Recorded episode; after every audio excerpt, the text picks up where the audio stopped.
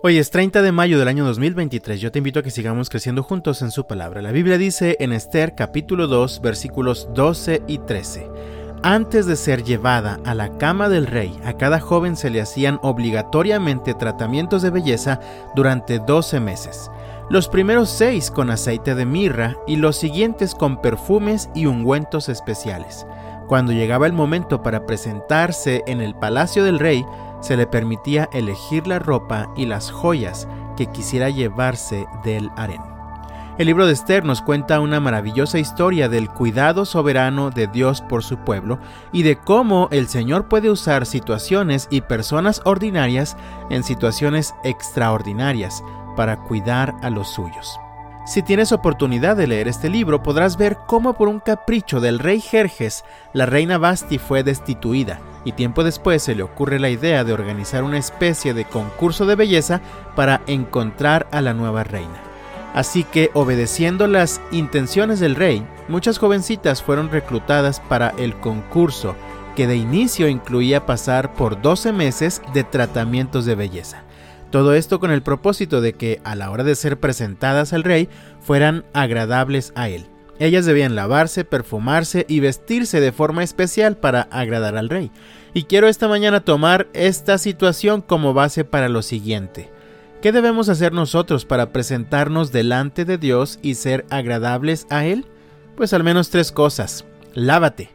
Dice la Biblia en Hebreos capítulo 10 versículo 22 entremos directamente a la presencia de Dios con corazón sincero y con plena confianza en Él, pues nuestra conciencia culpable ha sido rociada con la sangre de Cristo a fin de purificarnos y nuestro cuerpo ha sido lavado con agua pura.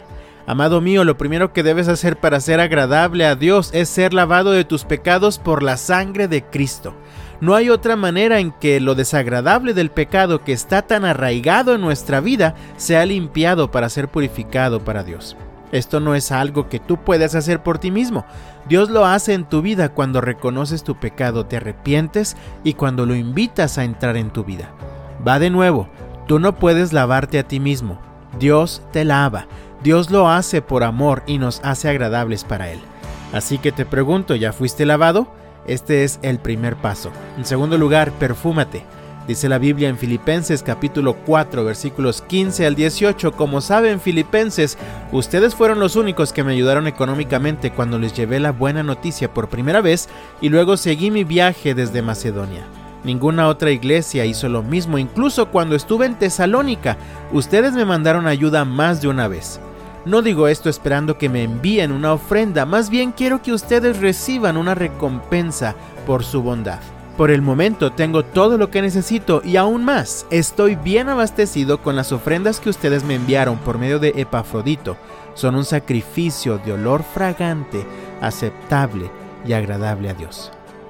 Una vez que has sido lavado, tus acciones, incluyendo la forma en la que tratas y amas a los demás, se convierten en un aroma que llega a la presencia de Dios.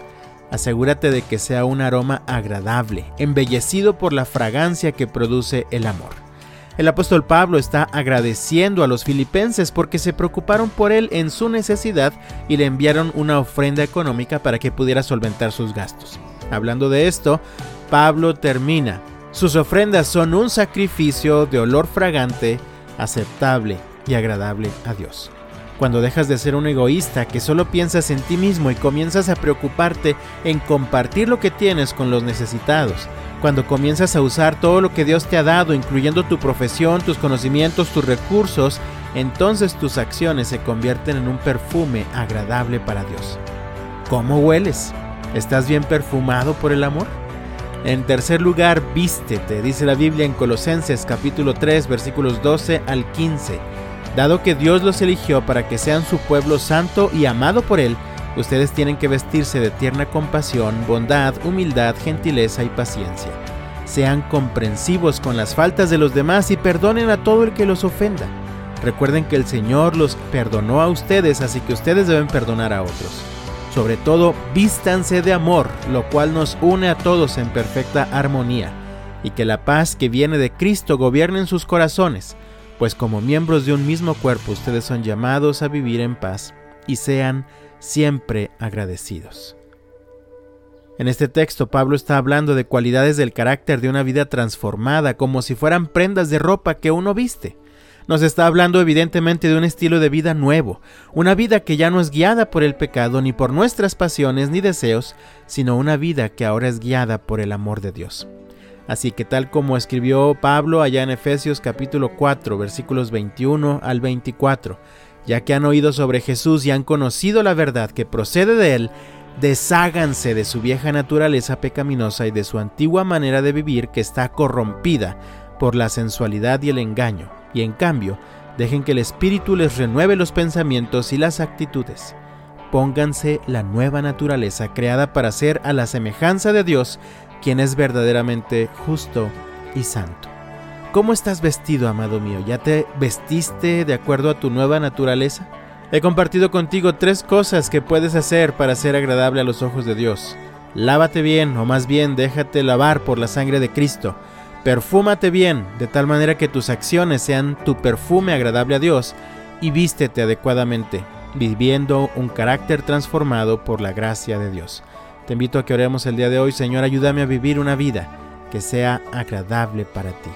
Yo deseo que el Señor te bendiga este martes y hasta mañana.